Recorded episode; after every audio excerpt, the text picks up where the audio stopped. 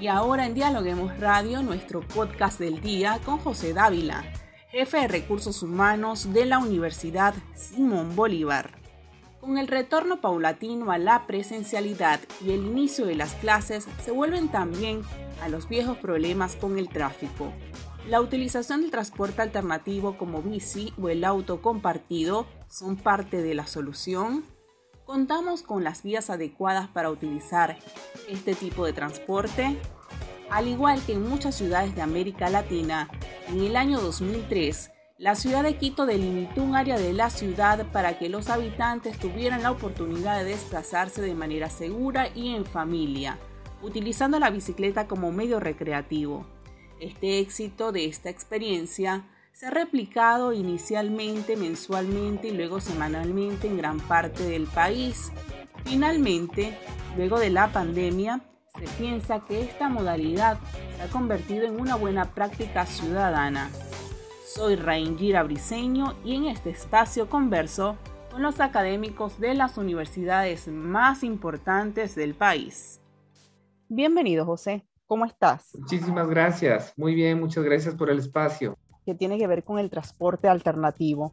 Con el retorno de lo que ha sido la presencialidad tras el COVID, el inicio a clases, vuelven los, los nuevos y los viejos problemas del tráfico. La utilización del transporte alternativo como la bici, los scooters, son parte de la solución? Perfecto. Eh, por ejemplo, desde hace algún tiempo atrás Quito ya cuenta con lo que es eh, ciclovías, con lo que es caminos, rutas, que son exclusivas para facilitar la movilidad saludable y ecológica. En ese sentido, nosotros, por ejemplo, tenemos algunos convenios ya que se han suscrito con algunas eh, casas comerciales que venden scooters, que venden bicicletas, eh, que son medios alternativos y por supuesto sabemos que eso va a ayudar pues al medio ambiente primero. Segundo, eh, algo muy importante que es el tema del tráfico de Quito, porque Quito al ser la capital del Ecuador y por su geografía es bien complejo, entonces va a ayudar bastante en ese sentido. Mencionaste los convenios. ¿Qué importancia tienen los convenios en este tipo de actividades que se realizan para, para que la ciudadanía pueda tener un transporte alternativo. Seguro. Por ejemplo, desde la Universidad Andina Simón Bolívar nosotros vimos que ya al retornar todos los funcionarios a, la presencialidad o al trabajo combinado, muchas personas viven cerca de la universidad, ¿sí? En lugares aledaños. Más o menos hicimos una estadística y son casi entre 5, 7 y hasta 10 kilómetros. En ese sentido, nosotros buscamos eh, convenios eh, con casas comerciales.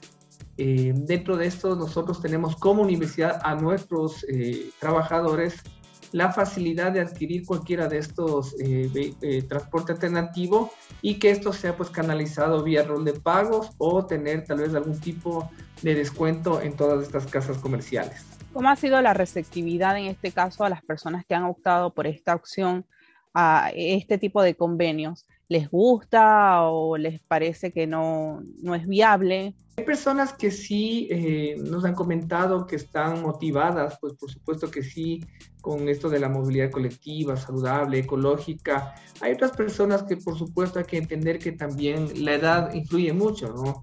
Eh, hay compañeros que son, que son jóvenes, que son de la nueva generación, y ellos sí, claro, ellos entienden bastante bien el tema del scooter, la bicicleta, pero ya en cierta edad un poco más adulta sí se ha hecho un poco complicado. Pero de todas maneras yo creo que esto es un tema de ir eh, adaptándose y un tema de costumbre también, ¿no?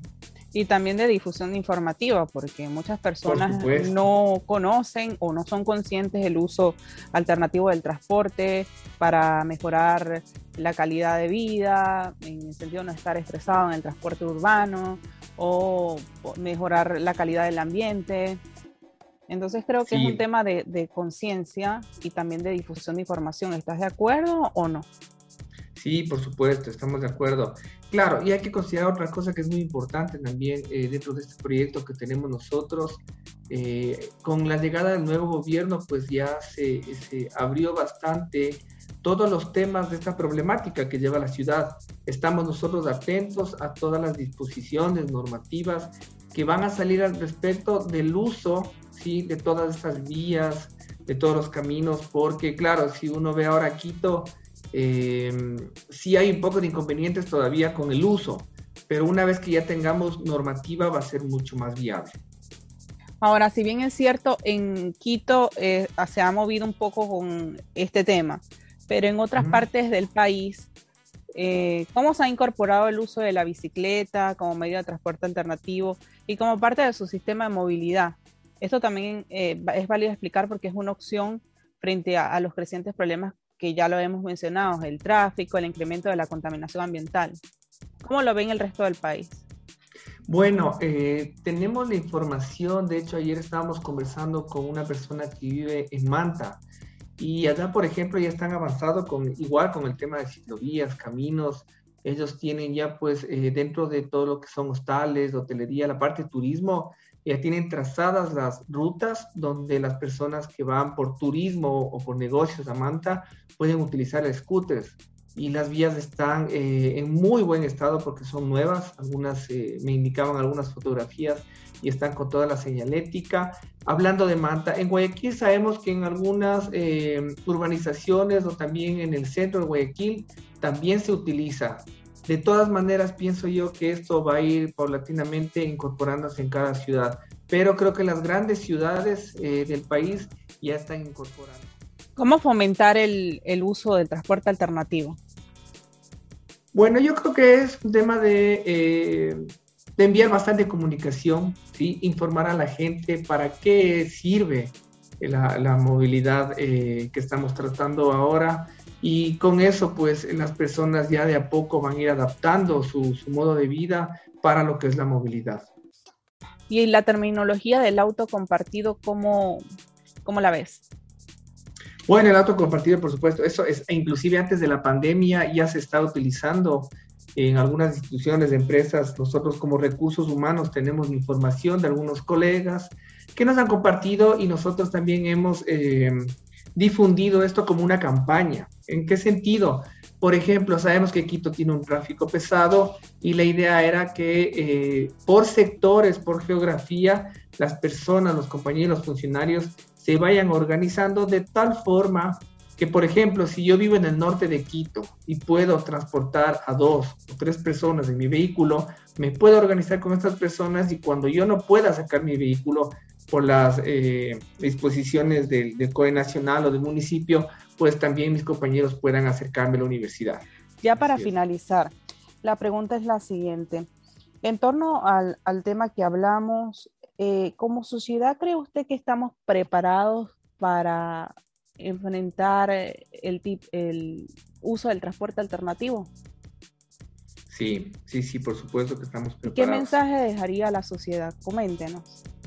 Bueno, el mensaje es eh, básicamente que nosotros estamos ahora embarcados en este proyecto que va a ser básicamente adaptarnos a un sistema de transporte sostenible en la ciudad y con eso pues las instituciones, las empresas que vayan adaptando esta movilidad alternativa pues van a ayudar al medio ambiente primero y también el tráfico que vaya aligerándose. No sabemos las disposiciones eh, futuras del gobierno, pero lo que sí sabemos es que esta alternativa es viable. Bien, muchísimas gracias por acompañarnos el día de hoy, José. Muchísimas gracias, muy amable. Escuchaban ustedes entonces a José Dávila, jefe de recursos humanos de la Universidad Andina Simón Bolívar, comentándonos acerca de este tema tan importante como lo es el uso del transporte alternativo. Así que ya sabe, si usted tiene una bicicleta o otro medio de transporte para llegar a su trabajo, compartir el auto es una manera de concientizar y de hacer uso de este excelente trabajo que está realizando la Universidad Simón Bolívar en Quito y también en gran parte del Ecuador difundiendo la información. Así llegamos al final de este podcast. Gracias por escucharnos. No se olviden de seguirnos en nuestras redes sociales, Facebook, Twitter e Instagram como Dialoguemos Info y visitar nuestra página web www.dialoguemos.es. Soy Rangira Briseño y será hasta una próxima oportunidad.